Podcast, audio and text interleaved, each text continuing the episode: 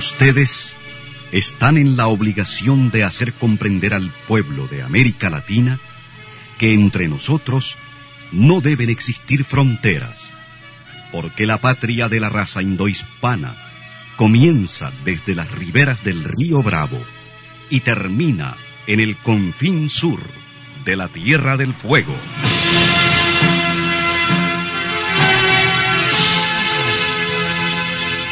Sin fronteras. Un recorrido por los campos sin límites de la información, la música, la cultura, la economía y el deporte. Los hechos y los hombres que todos los días construyen un mundo sin fronteras. Buenos días, bienvenidos y bienvenidas a Sin Fronteras. Hoy es viernes 20 de marzo de 2020 con Carlos Hurtado Ordóñez y con Luis Enrique Guerrero a las 6 de la mañana con 30 minutos. Sin Fronteras, la revista, con William Griggs Vivado. Sintonícenos en Radio La Primerísima, 91.7 y 105.3 FM. En la web www.radiolaprimerísima.com. En Bluefields, Radio Única, 105.5 FM. Radio Bluefield Stereo, 96.5 FM. Radio Caribe en Bilwi, 100.9 FM. Y Radio Qué Buena en San Isidro Matagalpa, 104.5 FM.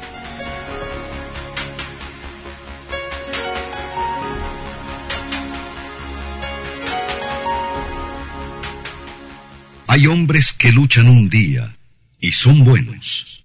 Hay hombres que luchan un año y son mejores. Pero hay hombres que luchan toda la vida. Esos son los imprescindibles. Son las 7 de la mañana. ¡Hey! Las 6. Las 6 de la mañana con 34 minutos. ¿Se acuerdan de la niña que dijo, ahí vienen los azules, mi favorito? ¿Se acuerdan? Ahí en Masaya. Hoy está cumpliendo años. Hoy está cumpliendo siete años. Se llama Lupita. Bueno, se llama Guadalupe, pero nadie la conoce por Guadalupe, sino por Lupita. Queremos enviarle un afectuoso saludo, felicidades. Acordate que son siete años, pero vas a cumplir como... ¿Cuántas veces vas, a cumplir años? Como unas cien veces más. O sea, vas a, como 107 años tendrás cuando ya te toque partir. Felicidades a, Lupita, a su mamá, a su papá, a sus abuelos, a toda su familia allá en la ciudad de Masaya. Ni modo hablar de lo mismo, pero buscar ángulos diferentes. Nos tocó, pues, nos tocó la lotería, ¿eh? Ya sabíamos que nos iba a tocar, que era inevitable eso. El único país que se salva en América es Belice, porque ayer Haití ya reportó su primer caso importado. Solo Belice. En toda América, solo Belice. No tienen un solo caso. ¿Verdad? Ahí no hay oposición que le esté pidiendo al primer ministro de Belice cerrar el país, evitar que venga, eh, poner a todo el mundo en cuarentena. Nadie le está diciendo nada. No hay. Tranquilo, Belice.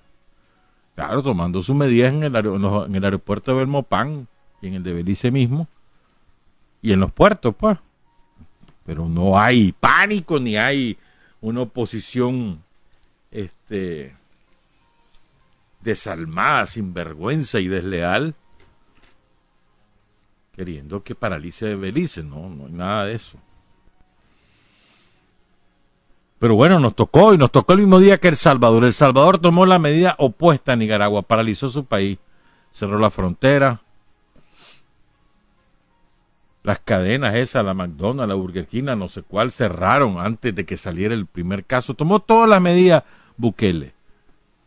Mandó al ejército a la calle, pidió el estado de sitio a la Asamblea Legislativa. Y al final el mismo, un caso ellos y un caso nosotros el mismo día.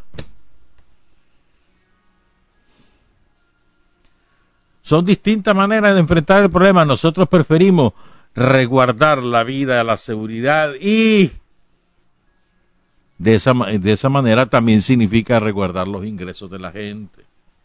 Ellos no, pues. Eso va a tener un impacto demoledor en la economía salvadoreña que no lo van a sentir ahorita, lo van a empezar a sentir en un par de semanas, pero va a ser una cosa terrible la crisis que se viene en El Salvador. Aquí nosotros la vamos a tener, pero va a ser en menor proporción. y la vamos a tener. Eso es inevitable. Entonces, ministerio, tal y como siempre les dijimos, nosotros no mentimos. Cuando salga el primer caso, vamos a informarlo. Y así fue. La vicepresidenta de la República, Rosario Murillo, a, a los 30 minutos de conocer la información, después de examinar todos los datos que le ofrece el Ministerio de Salud, el presidente Ortega le dice a la, a la vicepresidenta, vaya y dígalo, pues. Y así fue. Nos dijeron, miércoles de la noche ya tenemos el primer caso, un compañero ahí de cuarenta y pico de años, anduvo en Panamá un par de días y se contaminó. El caso, ahí, eh, ya sabemos dónde se contaminó, pero bueno, él viene en un avión, ahí hay pasajeros, hay tripulación. Todos son susceptibles de haber sido contagiados. Luego llega al aeropuerto, allí tiene contacto con el personal de migración, con el personal de aduana, ¿verdad?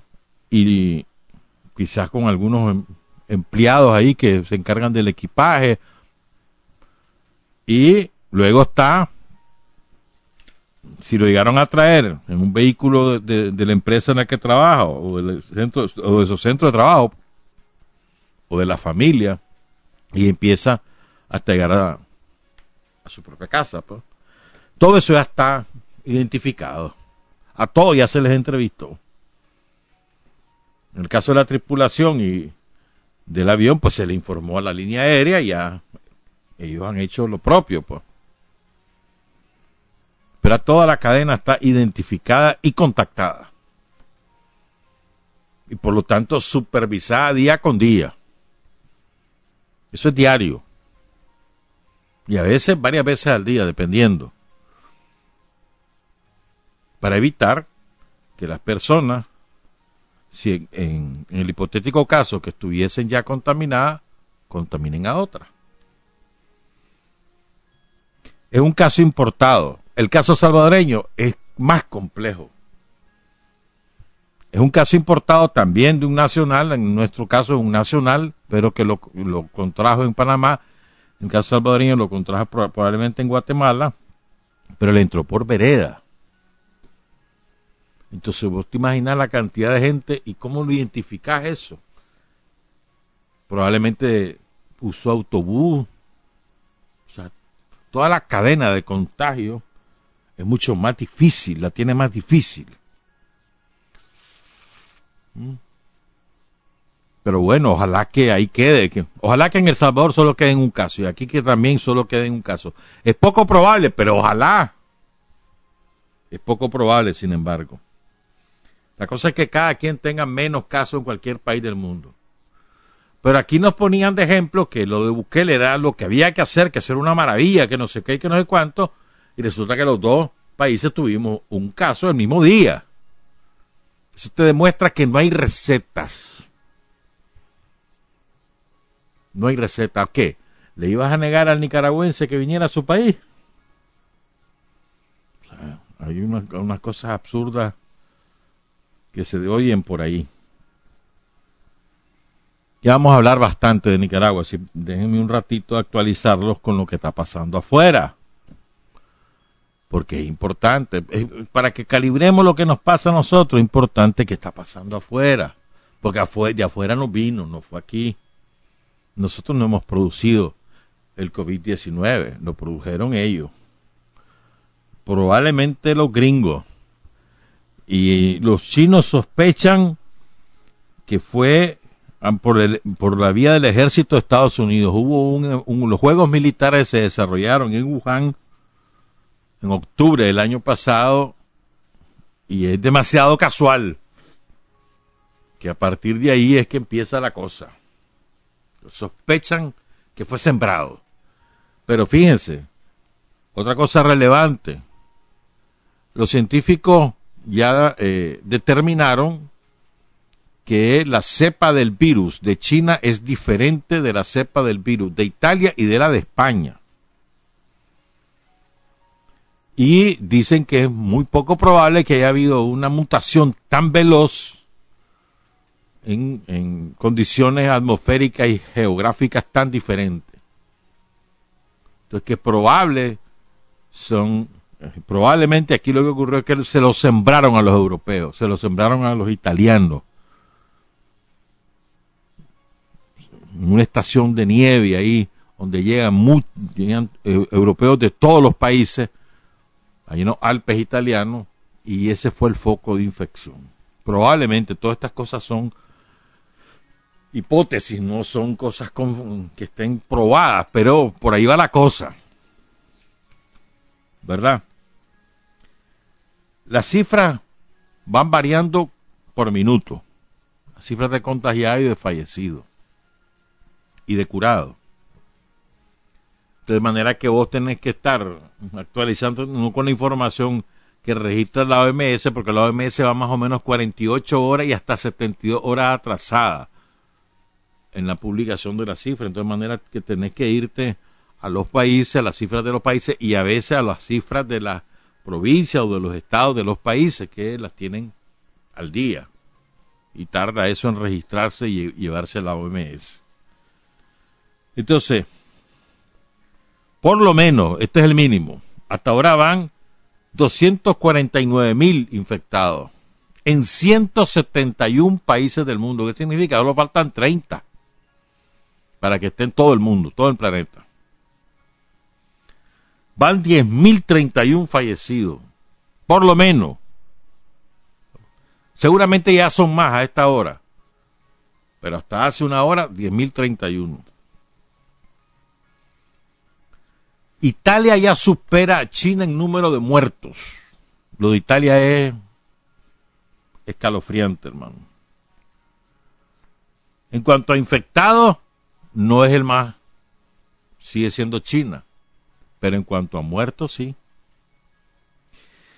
Muertos Italia, 3.405 en menos cantidad de tiempo que China.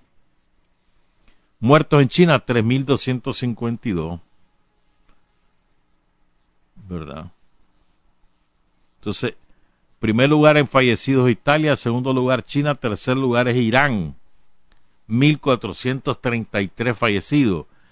Y España ya tiene mil dos muertos. Eh, leí una cifra ahí que ya son mil nueve. Pero bueno, por lo menos mil dos en España. Y hoy advirtió el gobierno de España que eh, hasta hoy, entre hoy y mañana empieza lo peor. No han llegado a lo peor, no han llegado al punto máximo de la curva. Fíjense, hay otro dato eh, que es especialmente relevante que hay que tomarlo en cuenta. La cantidad de gente que está en unidades de cuidados intensivos, en la UCI. En España hay 680 pacientes en una UCI. ¿Saben lo que eso significa? O sea, generalmente la UCI en hospitales grandes tienen hasta 30 camas, 40, pues son 678 en UCI. Con la inversión de médicos, de medicamentos, de personal auxiliar para atender a cada enfermo 24 horas del día. Lo que eso significa para un sistema de salud, eso es brutal, brutal. Solo en solo ahí en España hay 678, 680 en unidades de cuidados intensivos. En, Italia, el 8% de los 33.190 casos está en unidades de cuidado intensivo. ¿Sabes cuánto es eso? ¿Mm? Más de 300.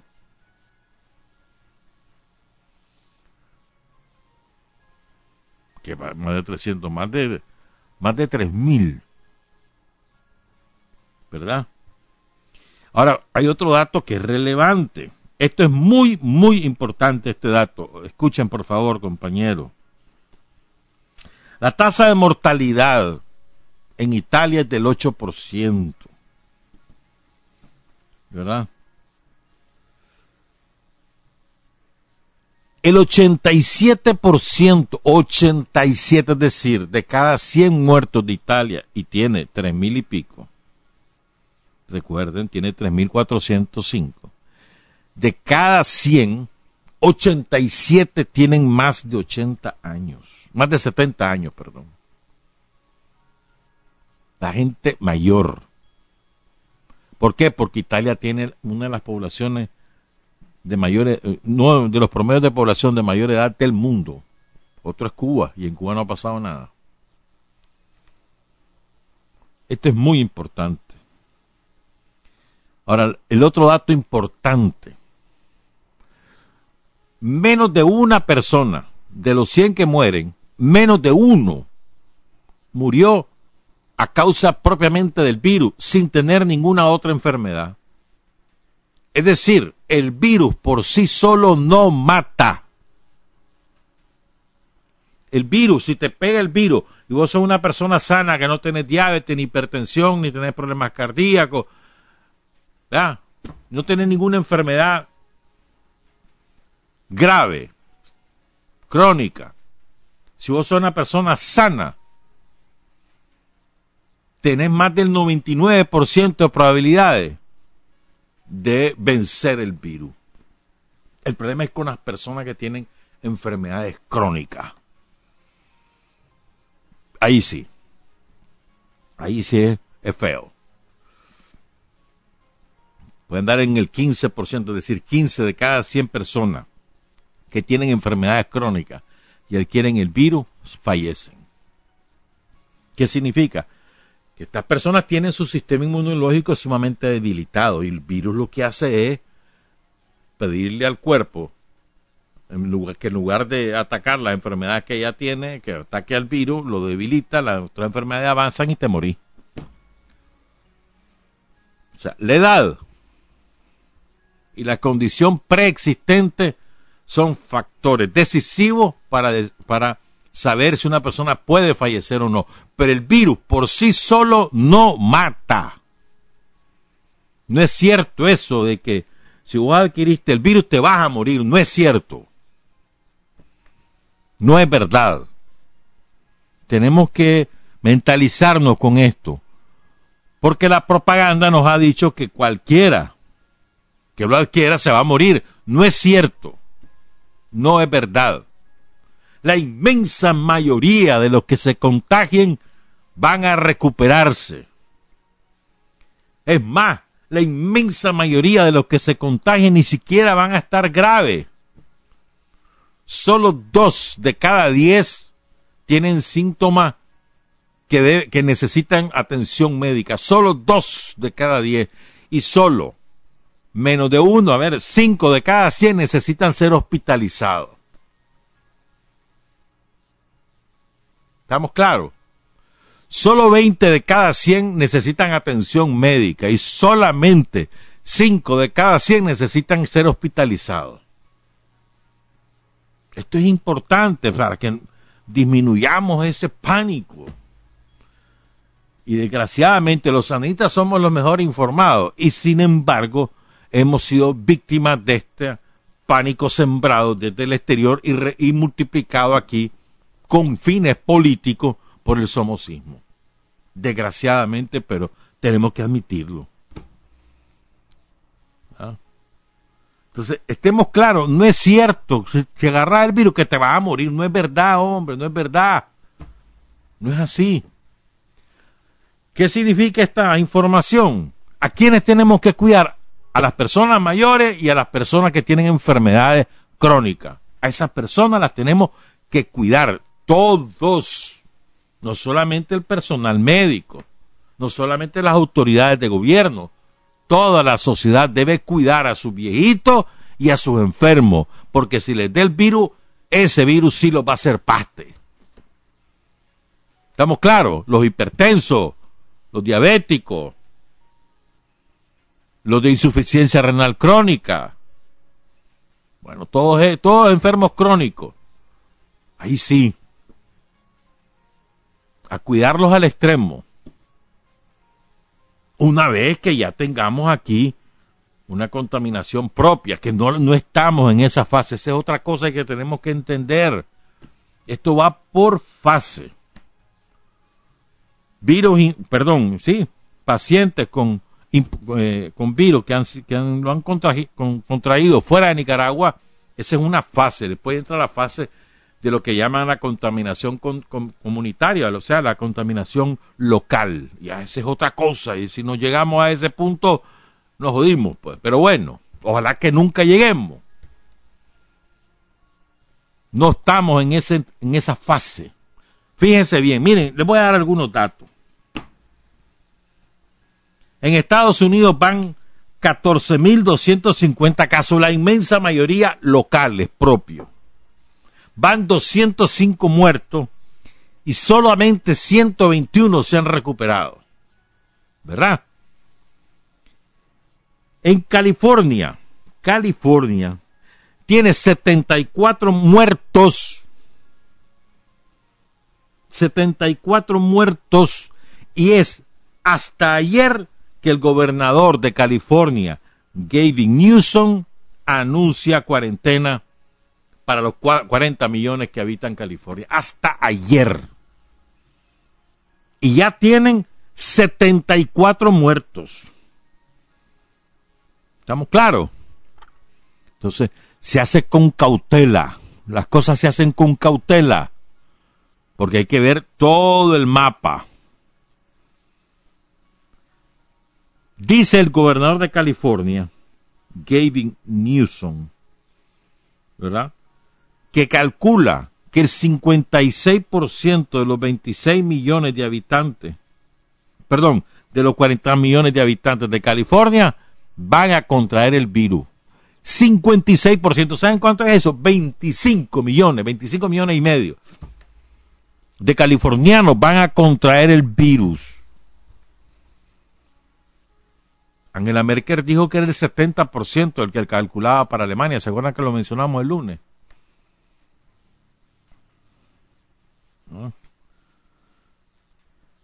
Entonces esto es que en las próximas ocho semanas calcula, con todas las medidas que van a tomar, que ya tomaron, cerraron todos los negocios excepto los esenciales.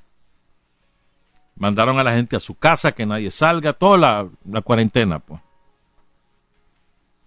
¿verdad? Con todo y eso van a contraer el virus 25 millones y medio de californianos.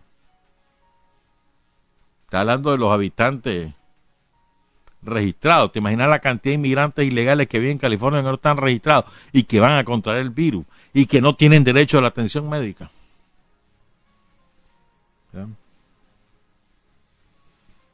Sigo pues. No, pero ¿sabes que me equivoqué? En California son 19 muertos. Voy a corregir, por favor, me, ofrezco disculpas. Son 19 muertos en California. El estado donde hay 74 muertos es el estado de Washington. ¿Cuál es el estado de Washington? El que queda en el extremo noroccidental de Estados Unidos, en la esquina con Canadá, al noroccidente, ese es el estado de Washington. Ahí hay 74 muertos. En California son 17 muertos. sí, son 17, 19 muertos. Y en New York, que ayer tomó la decisión también, ahí son 4.152 casos y 29 muertos. Washington, el estado de Washington tiene menor cantidad de casos pero más muertos. Tiene 1.376 casos pero 74 muertos. ¿Estamos claros?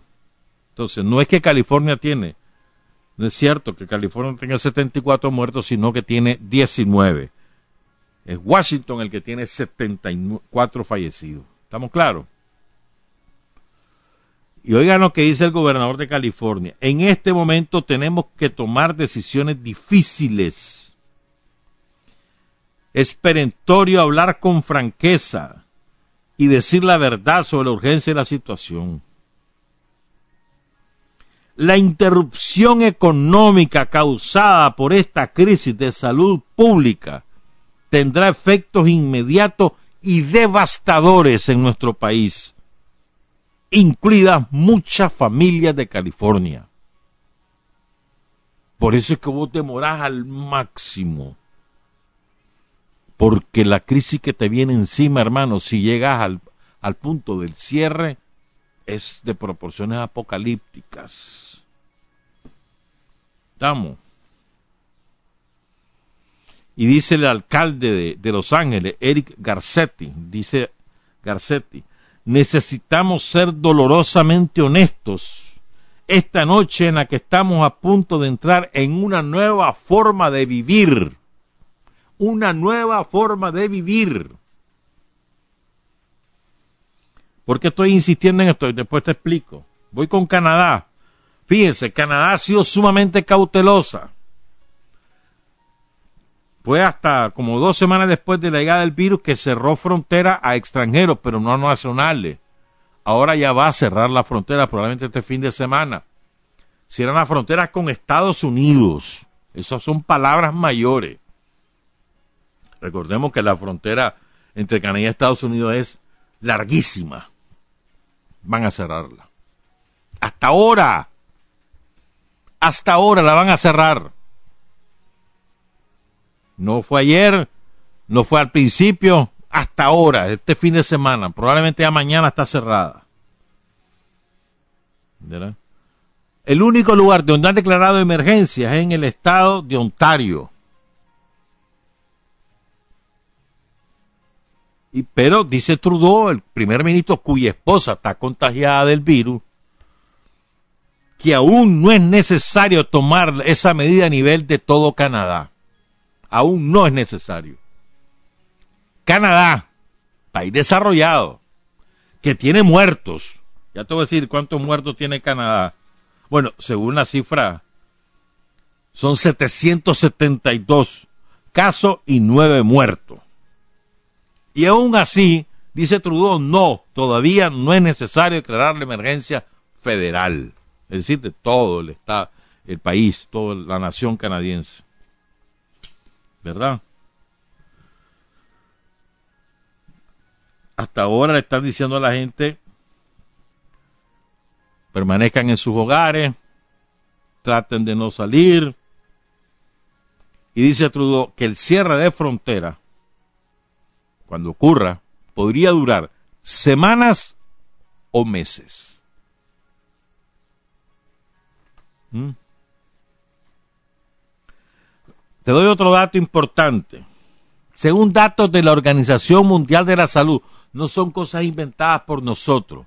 Toda esta información la pueden encontrar en los medios de comunicación extranjeros o en páginas especializadas. No es información secreta ni tampoco que aquí le hemos producido, no. Oigan lo que dice la Organización Mundial de la Salud el 81% de los casos, es decir, de cada 100, 81 tienen un cuadro leve. O sea, medio contipado, un poquito de tos, sin calentura, todo maluco que se sienten y ya después, boom, superaron.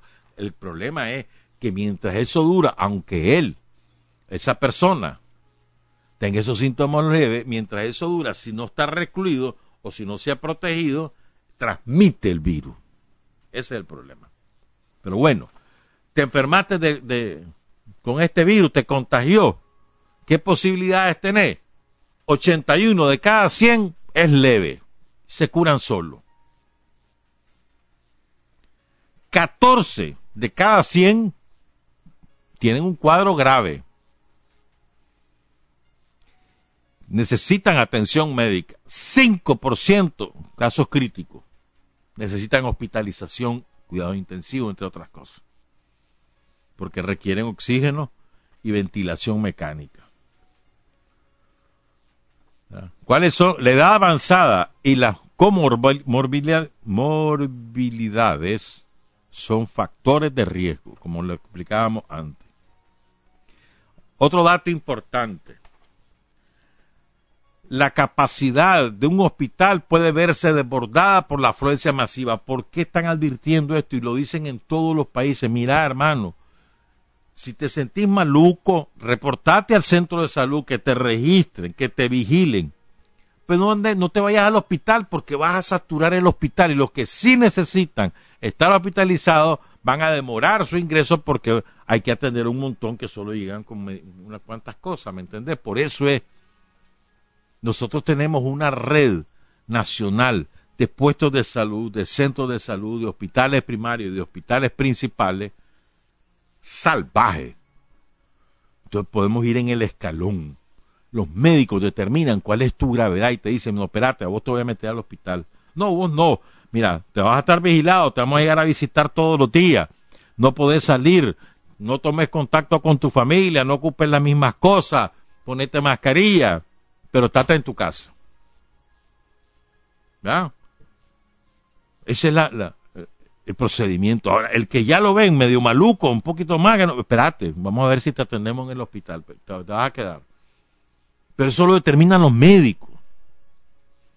Lo primero es, te sentís maluco, andate al puesto de salud, al centro de salud, anda. Hay que te digan. Ya hagan la prueba y que te digan, pues. Estamos claros. La red que nosotros tenemos es salvaje. A partir de hoy, un millón de sandinistas vamos a la calle casa por casa a identificar pacientes febriles y a conversar con la gente, a contarles cómo es la cosa. O sea, no, nosotros no vamos a esperar. Esa es la gran diferencia del modelo de salud que tenemos en Nicaragua. Ahí van a ir a todo mundo a la calle. Ahí quisieron las autoridades de cada municipio. Se fueron a la calle, a los mercados, a hablar con, los vendedores, hablar con, cualquiera en la calle, hablar a ver con, cómo es lo del coronavirus. Nada, estarse encerrando. ¿Qué es eso? A la calle. ¿Mm? Tenemos 19 hospitales preparados para la emergencia. 19. Con capacidad para atender a los pacientes que lleguen y necesiten hospitalización. ¿Ya? ¿Te acordás cuando tuvimos la epidemia del dengue? ¿Se acuerdan de eso? Que nos decían, que a buscar los cuadros febriles, que el frente llegó, se fue a meter a la casa, detectaba un cuadro febril, bum, bum, llegaba el médico, no sé qué, mira, necesitas tal cosa, y ya te metían al hospital si había que hacerlo. Así fue idéntica medida. Pues esa es una recomendación de la Organización Mundial de Salud, involucrar a la población. Recomendación. ¿Verdad? Voy a cerrar esta primera parte con esto, después vamos a contarle otras cosas. A ver, ¿cómo está el panorama? Según cifras de la Organización Panamericana de Salud que están atrasadas. Están atrasadas, pero bueno, hay casos en toda América excepto Belice. Solo Belice no tiene caso. Porque Haití registró ayer su primer caso. ¿Verdad? Entonces, espérame. Correcto. Muerto. ¿Quiénes tienen muerto? Argentina. Ayer decretó Argentina la cuarentena obligatoria. Ya iba a 97 casos el martes, ya andan casi los 200. Y creo que ya son 5 los muertos, no son 2. Pero bueno, ese es el registro de la, de la OPS. ¿Quiénes más tienen muertos? Brasil tenía 4 hasta el martes. Canadá, ya les dije 9. Chile no tiene ninguno y Chile ya tiene 342 casos. Estaba hablando con un compañero Ernesto Paredes. Saludos Ernesto, que está allá en Chile. Le pregunté cómo está la cosa. Pues aquí histeria no hay, pues la gente sí, pues están los negocios eh, comprando cosas, pero no hay histeria en Chile. Y tienen 342 casos locales y además es importado. Colombia no tiene muertos, Costa Rica tiene dos muertos Cuba ya tiene un muerto y 11 casos. todos ah, importados, ninguno lo contrajo en el propio Cuba. Y yo vuelvo a decir eso de la maravilla del crucero, ¿verdad? O sea, ¿qué, clase de generosidad? O sea, eso significa ser, ser, ser humano, ¿no? Vénganse para acá, los del crucero británico ahí, vénganse para acá, nadie los quiere, que los tenían como, como la peste, no, aquí no los queremos ver, que se mueran ahí solos, que no, no, Cuba, vení, vengan para acá.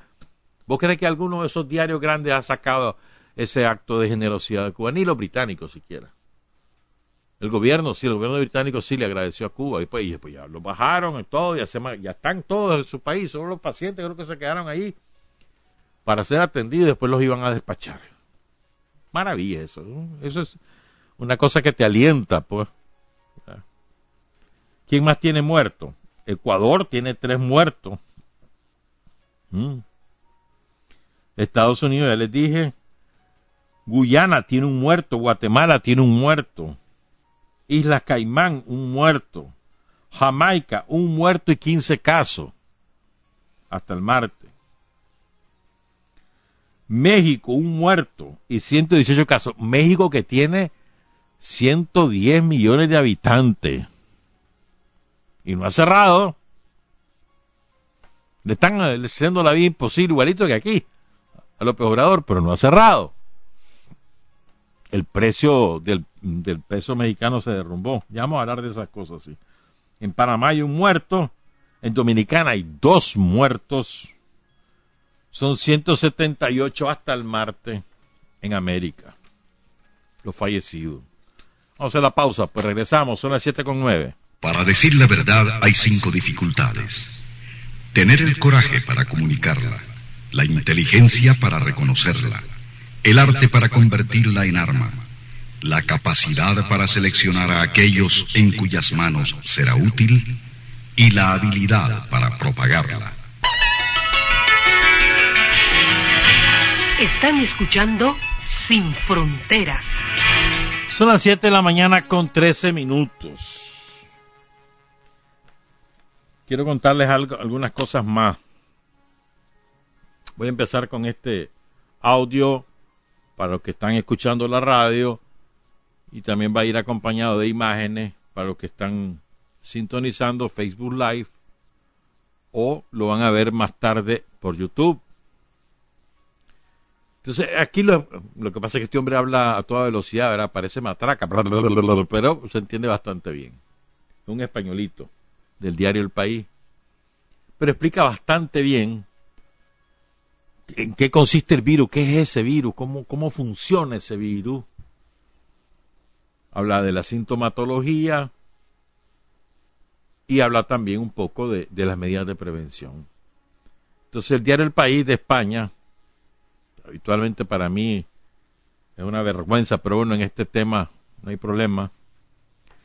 Pero difundió este video y creo que es útil pues para que entendamos las cosas. Y miren que no lo estamos diciendo nosotros, está diciendo un españolito. Escuchemos. El coronavirus es un parásito obligado. Esto significa que solo puede reproducirse dentro de otro organismo, en este caso de los humanos. Esta es la estructura de un virus. Tiene tres componentes principales. Primero, su material genético, una molécula de ARN, que es como su manual de instrucciones. Está rodeado por una envoltura que lo protege, hecha de lípidos, que son moléculas parecidas a la grasa o el aceite. Un dato importante es que esta envoltura se disuelve al entrar en contacto con el jabón de toda la vida. Y por último, el virus tiene unas proteínas superficiales que salen de la envoltura como pequeños pinchos. Estas proteínas permiten al virus reconocer las células que puede atacar son como la llave a una cerradura. El virus es diminuto, mucho más pequeño que una célula humana. Cuando entra en nuestro organismo, utiliza las proteínas superficiales para detectar y engancharse a una de nuestras células. Entonces, su membrana se fusiona con la membrana de nuestra célula y el virus vierte su contenido genético, su ARN, al interior. Desde ese momento ya estás infectado. Una vez dentro de la célula, el material genético del virus actúa como un código informático malicioso que engaña a nuestro cuerpo para fabricar nuevos virus se aprovecha de nuestra propia maquinaria celular para multiplicarse. Cuando la célula está llena de miles de virus, revienta y los libera, para que infecten otras células del cuerpo o para que salgan al exterior por la vía respiratoria. El virus tiene un periodo de incubación de entre 1 y 14 días. Lo habitual es en torno a 5 días. Esto significa que pueden pasar unos 5 días desde que una persona se contagia hasta que empieza a mostrar síntomas, que suelen ser fiebre, cansancio y tos seca. La fiebre es una reacción del sistema inmune a la infección significa que tus defensas se han puesto a trabajar para expulsar el parásito. En casos serios, el sistema inmune puede reaccionar bruscamente y atacar las células del pulmón. Si los pulmones se llenan de líquido o de restos de células muertas, entonces es cuando se pueden dar complicaciones respiratorias. No hay cura para la COVID-19. Solo se pueden tratar los síntomas hasta que se pase. Recuerda que los antibióticos solo sirven para tratar infecciones bacterianas y esto es un virus, así que nada de antibióticos. Si tienes síntomas, comprueba el protocolo de actuación en tu país. En España debes quedarte en casa y llamar al teléfono de atención sanitaria. Ve al hospital si estás grave. Cuando alguien infectado por el coronavirus estornuda, tose o exhala, los virus salen en gotitas diminutas y se quedan en las superficies, en la barra del autobús, en una mesa, en el botón del ascensor, en el pomo de una puerta, objetos que tocamos todos los días. Aunque el virus solo puede reproducirse dentro del cuerpo humano, sí que sobrevive en el exterior durante varias horas, mientras espera a infectar a otra persona. Cuando nos llevamos las manos a la cara, el virus entra en el cuerpo, por la nariz, los ojos y la boca. Aunque no nos damos cuenta, nos tocamos muchísimo la cara, y hay que intentar evitarlo. También puedes pillar el virus si respiras alguna de estas gotitas directamente cuando alguien tose o exhala cerca de ti. Por eso hay que mantenerse a más de un metro de los pacientes enfermos. Las mascarillas son muy útiles para no esparcir la tos y los estornudos y no contagiar a otras personas, pero no son tan útiles para evitar el contagio propio, porque no te aíslan toda la cara y es muy fácil tocarlas sin querer. La Organización Mundial de la Salud solo recomienda usar mascarillas si sospechas que estás enfermo o tienes que cuidar de un enfermo. Si no, déjalas para quienes realmente las necesitan, el personal sanitario y quienes tienen enfermedades respiratorias o sistemas inmunes comprometidos. Otro apunte sobre el contagio. Los niños sí pueden adquirir y contagiar el coronavirus. Al principio de la epidemia parecía que no, porque muchos menores desarrollan síntomas muy leves que pasan desapercibidos. Pero aunque alguien tenga síntomas muy leves, por ejemplo, si solo tiene una tos suave y no se encuentra mal, puede seguir siendo una fuente importante de contagio. El coronavirus se ha propagado rapidísimo por el mundo porque no es muy letal consigue que cada persona enferma pase el virus a varias otras personas antes de curarse. Los científicos miden la capacidad de infección de un virus con algo llamado el número básico de reproducción, o R sub 0. Nosotros podemos llamarlo la tasa de contagio. Básicamente es el número promedio de personas que contagiará un individuo infectado antes de recuperarse. Para el nuevo coronavirus se estima un rango de entre 1,5 y 3. Quiere decir que cada persona infectada puede contagiar a otras dos o tres personas. Eso es un promedio, pero también hay supercontagiadores que solitos pueden pasar el virus a 10 o 15 personas. Una clave de la tasa de contagio es que el número no es fijo, inamovible y característico de cada tipo de virus. Su valor depende de la actitud de las personas. Es decir, nosotros podemos reducir esta cifra con medidas de contención o de mitigación. Si logramos disminuir la tasa de contagio hasta un valor cercano a 1, dejarán de acelerar los contagios. Para frenar completamente la propagación del virus, habría que disminuir la tasa de contagio por debajo de 1. Hay que prestar atención a todas las recomendaciones y normas de las autoridades sanitarias. Y además hay que tener un poco de responsabilidad y de sentido cívico. Es verdad que las autoridades por un lado nos dicen que no cunde el pánico y por otro están tomando medidas muy drásticas de contención y de mitigación.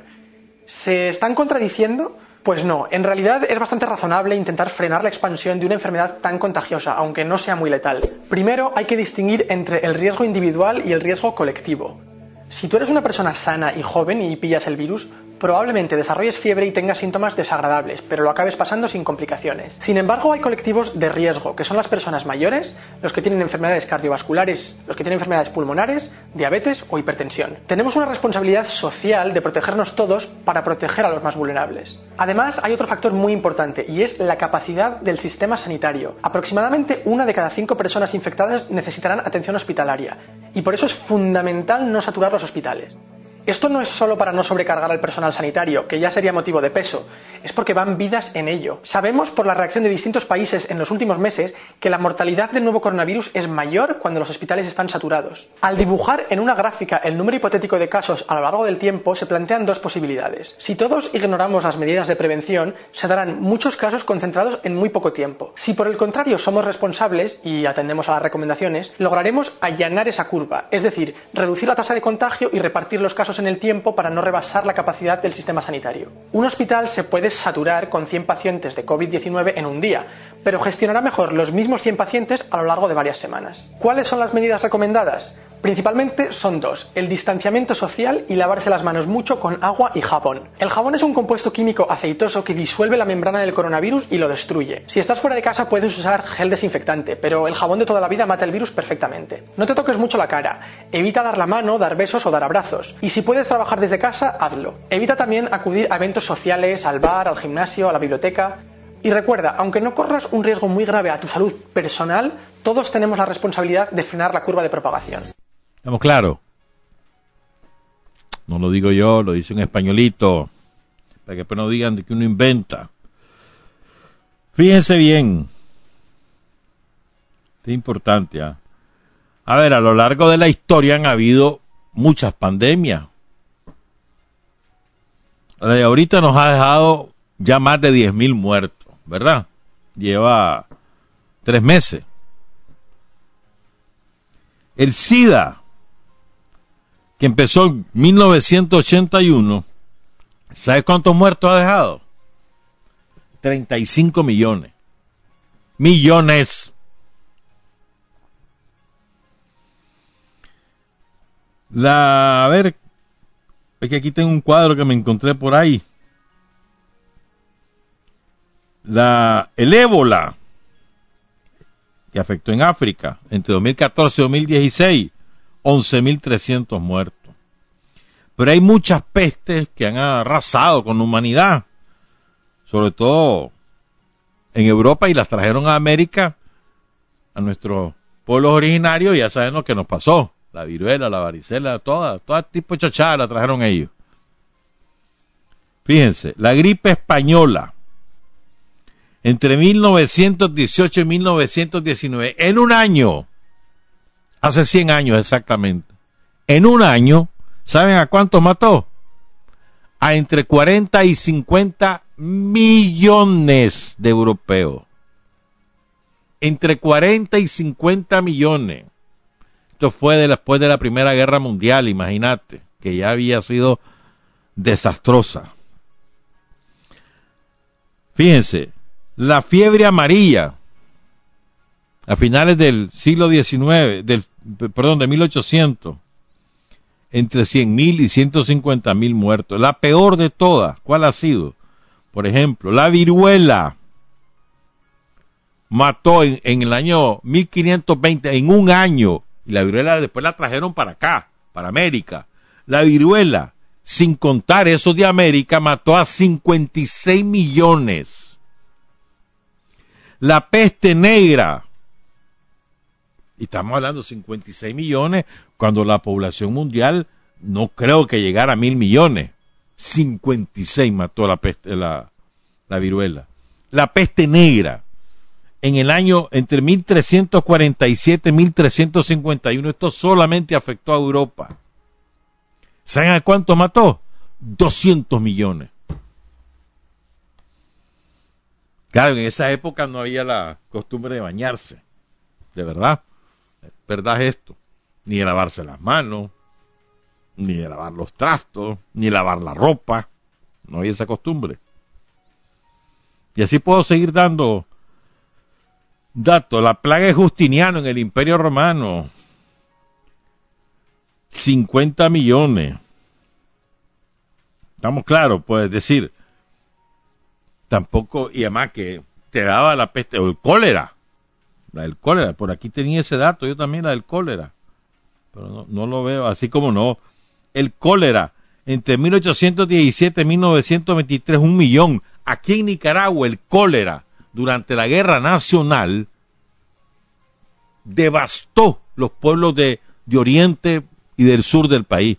Desde Cárdenas, Riva, San Juan del Sur, todos los pueblos de Carazo y de Masaya, hasta Managua misma, murieron, pero por cantidades enormes, nunca cuantificadas.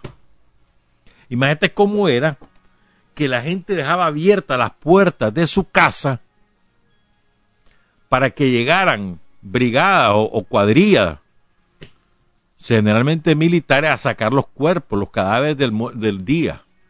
Dejan abiertas las puertas, niños, adultos, jóvenes, de, lo que querrían, de lo que querrá. Eso fue en Nicaragua, la, la del cólera entre 1800, en Costa Rica fue terrible también, entre más o menos 1852 y 1857-58 terminó esa epidemia y nos arrasó. Para que tengamos una perspectiva histórica también, pues las cosas no son, ah, la novedad, pues no. De un virus nuevo, se la de gracia. ¿Verdad? Y, y peor si realmente fue una, una medida de guerra biológica, que yo sospecho que así fue. Ahora fíjense bien, miren compañeros y compañeras, veamos el otro ángulo. Decía José Aragón el martes pasado, que se lo leí el miércoles, que esta pandemia va a dejar más pobres que muertos. Es una frase exacta.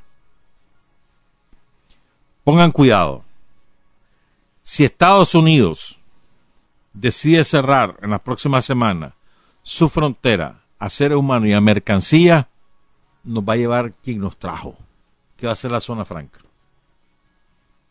¿A dónde va a mandar la mercancía? Son 120 mil trabajadores. Y nuestras exportaciones, su principal destino es Estados Unidos.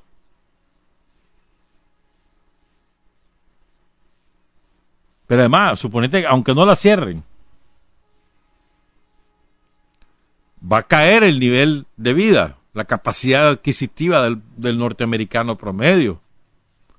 Y la mayor parte de las cosas que nosotros exportamos de la zona franca son para gente que tiene un ingreso medio. Tiene asegurada su vida y puede adquirir otras cosas, ropa de marca, por ejemplo. ¿Estamos claros? La, venta de vehículos se va a desplomar. Ya se desplomó, pues, pero se va a desplomar aún más. Y aquí fabricamos arneses y no sé qué cosa más.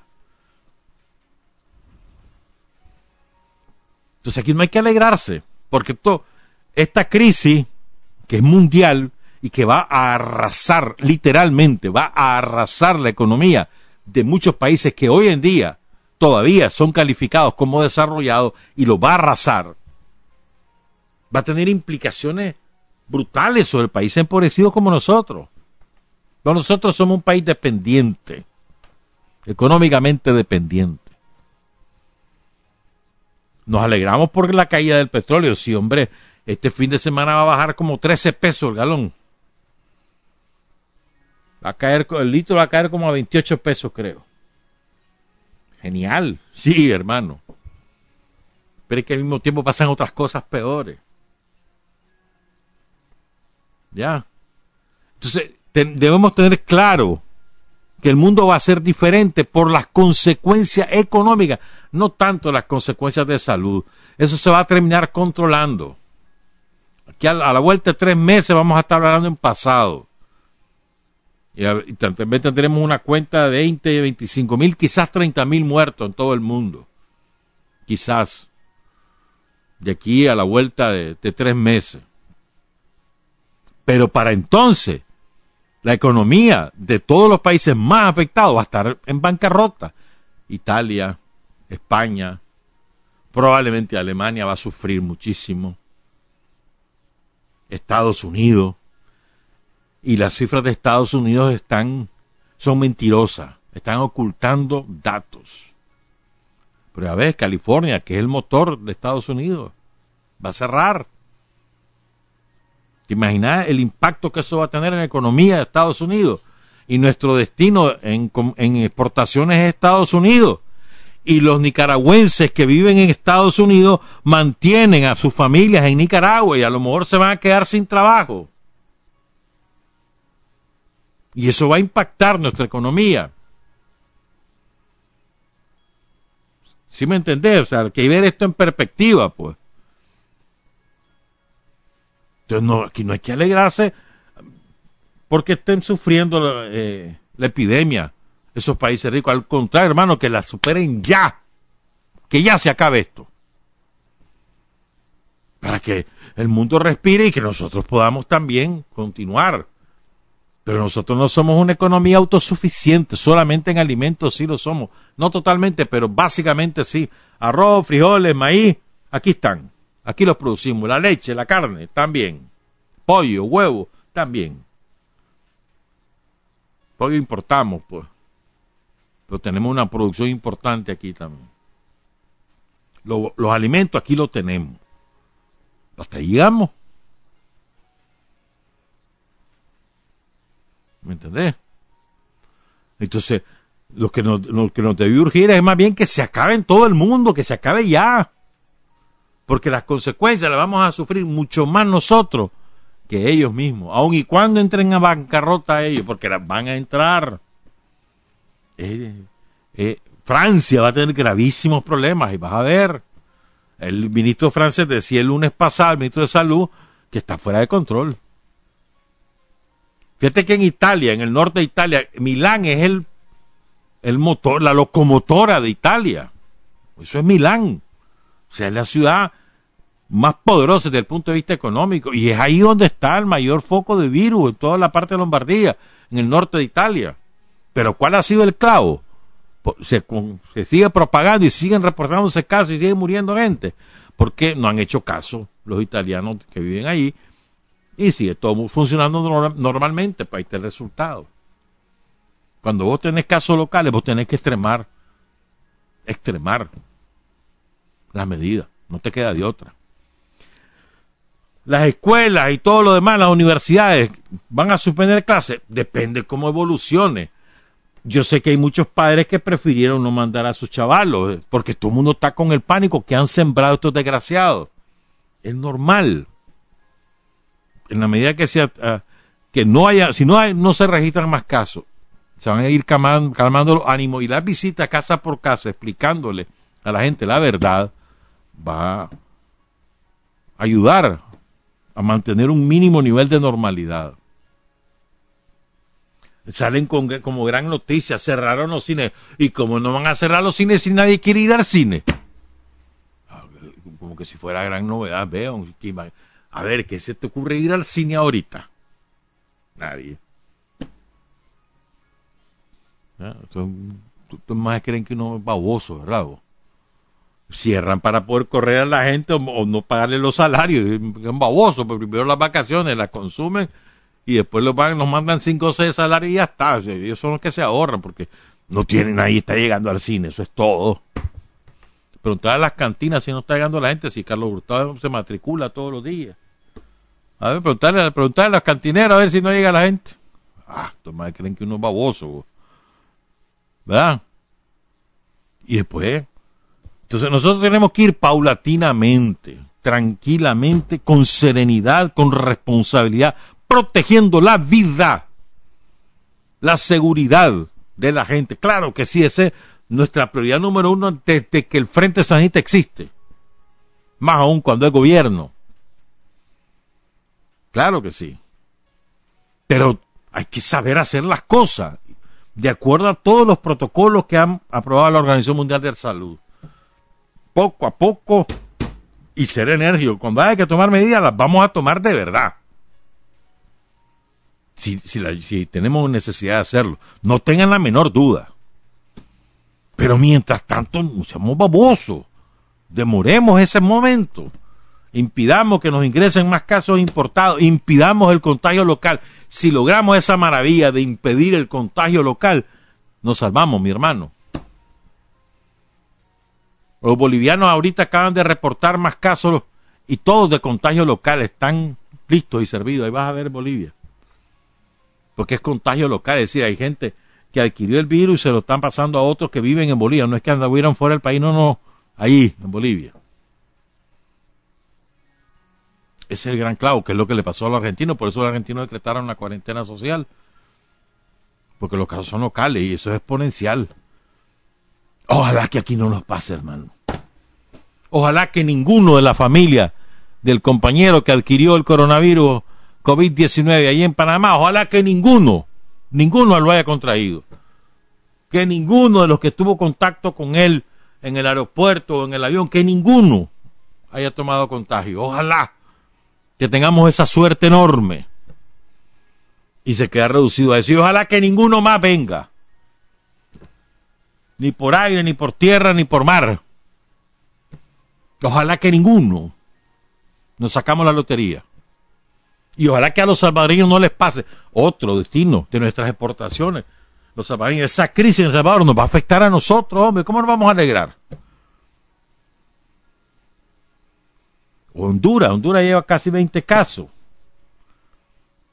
Destino de nuestras exportaciones. No podemos. Y también, ¿cuántas cosas no le compramos a los ticos? No nos conviene. Los ticos nos prohibieron a nosotros un montón de cosas ahorita. Los nicas no van a poder venir en Semana Santa, hasta mayo no, no hay visas para nicaragüenses, para ir viajar a Costa Rica. Dale viaje, pues. Pero recupérense pronto. Nos conviene. Ojalá que pronto, no solo desde el punto de vista humano, ¿cómo te va a alegrar de que tengan un montón de casos que se mueran un montón de gente? A nadie le puede alegrar eso. Que se recuperen ya, que dejen de haber casos en Costa Rica, en El Salvador, en Panamá. ¿Cuánto nicas no hay en Panamá ahora? Entran en crisis esos países, nuestros compatriotas van a perder su empleo, hermano. Es verdad. En Gringolandia, en Panamá, en Costa Rica, en España. España, que es el tercer destino de los migrantes. Primero es Estados Unidos, Costa Rica, España. Bueno, pues Costa Rica, Estados Unidos, España, en el orden que querrá en primer y segundo lugar. Entonces son tres países que van a entrar en crisis económica. ¿Y qué significa eso? Corren gente. Y ustedes saben que al perro más flaco se le pegan las pulgas, hermano. Nos conviene que eso pronto se acabe. Que cuanto antes se acabe. Que recuperen la economía todos esos países, porque en la medida que ellos recuperan su economía, nosotros no vamos a ser perjudicados. Ojalá que aquí no llegue ningún caso más. Ojalá. Es poco probable, pero ojalá. Estamos haciendo todo lo que hay que hacer para impedir que haya contagio local. Y vamos a hacer mucho más. Nos vamos a esforzar al máximo. Y vamos a reducir al mínimo los riesgos. Pero también cuidando, cuidando la economía local. ¿De qué te sirve cerrar todo el país, que todo el mundo esté encerrado en su casa si no hay que comer? Ah, que el gobierno se los pague. ¿Con qué reales si no va a haber impuestos que recaudar? No sea vos, hombre. ¿Vos crees que aquí va a venir Gringolandia y nos va a decir, aquí están 100 millones, ayúdese? Solo vos sabés. Solo vos sabés. El Fondo Monetario está con las manos así porque quiere que todo el mundo llegue, cobra el 8% de interés y además te interviene el país desde el punto de vista político. Pero no, hombre, no. Es decir, en la medida de nuestras posibilidades, mantengamos el país funcionando. Funcionando, mínimamente, pero funcionando. Que se mueva la economía. Que la gente pueda sacar el diario. Los comerciantes del oriental, los vendedores ambulantes, los que tienen una comidería, una fritanga, los que tienen un salón, los que tienen una, una vulcanizadora, un taller de mecánica, los conductores de taxi, los conductores de autobuses, los ayudantes, los que cuidan los carros en, tantos lugares que llega, ahí están la gente cuidando, eso ganan, de, eso viven. En la medida que esto funcione, ellos van a tener que comer. No podemos ser tan o sea, y a ese nivel de crueldad en las ciudades, pues. Me, explico, ¿verdad? hagámosle huevo. Los trabajadores de la salud están al 100, los trabajadores de la educación están al 100. Ayer hubo baja asistencia estudiantes, ya lo sabemos, era natural. Probablemente el lunes eso va a subir si no hay ningún caso. Esperemos que no haya ninguno más. Y ahí todos los colegios privados ya están ya pidieron autorización y están recibiendo, ¿cómo es? Van a continuar sus planes de estudio por la vía de Internet. Felices ellos porque tienen Internet en sus casas. Está bien. En algún momento, si hay necesidad de cerrarla, si el país lo necesita, el gobierno va a tomar esa medida, no, no lo dudé. Mientras tanto, tratemos de estirar máximo. Vos sabes las consecuencias para un chaval, lo que te cancele las clases, lo que va a significar en su proceso de desarrollo, el, estrés en, la casa, ¿qué vas a hacer en la casa? Es más, sin en la familia porque tal vez no hay trabajo. Eh, seamos sensatos. Seamos sensatos, recordemos, serenidad, confianza, disciplina, sensatez, responsabilidad y solidaridad. Son cosas de sentido común. ¿verdad? No son cosas que están pegadas en la cola de un venado. Pero digo al revés, solidaridad, confianza, responsabilidad, disciplina, sensatez, serenidad. Con serenidad la cosa, con calma, no te precipites, tranquilo, suave. Date claro que el virus no te mata. No mata ese virus por sí solo, él no te mata. Mate, el dengue sí. El dengue te mata, la leptospirosis también, por sí misma. Eh, sea un hombre sano o una mujer sana o no lo sea, te mata. Ese virus no. Pero si hay una persona mayor en tu casa, si además esa persona tiene un problema de diabetes, de hipertensión o de lo que sea una enfermedad crónica, es probable que muera. Por eso tenemos que evitar que se contagie. Pero no es cierto que el virus te mata por sí solo. No seamos babosos. Informémonos, busquemos la información. No es así. Entonces, tranquilo, sereno, confiemos. Estamos en las mejores manos posibles. El mejor sistema de salud público de Centroamérica lo tiene Nicaragua. Y lo estamos demostrando. Y además tenemos la disposición de miles de brigadistas de salud y ahora que nos vamos a sumar todos, todos los sandinistas a buscar cómo informar, detectar casos, prevenir, serenar, serenar, serenar. Qué importante que es eso. Confiar, confiar y confiar. Buenos días, buenas tardes, buenas noches. Trabajar, avanzar, combatir, vencer. Patria y libertad. Revolución es sentido del momento histórico. Es cambiar todo lo que debe ser cambiado. Es igualdad y libertad plena. Es ser tratado y tratar a los demás como seres humanos es emanciparnos por nosotros mismos y con nuestros propios esfuerzos. Es desafiar poderosas fuerzas dominantes dentro y fuera del ámbito social y nacional. Es defender valores en los que se cree al precio de cualquier sacrificio. Es modestia, desinterés, altruismo, solidaridad y heroísmo. Es no mentir jamás ni violar principios éticos. Es convicción profunda de que no existe fuerza en el mundo capaz de aplastar la fuerza de la verdad y las ideas. Revolución es unidad, es independencia, es luchar por nuestro sueño de justicia para Cuba y para el mundo, es la base de nuestro patriotismo, nuestro socialismo y nuestro internacionalismo.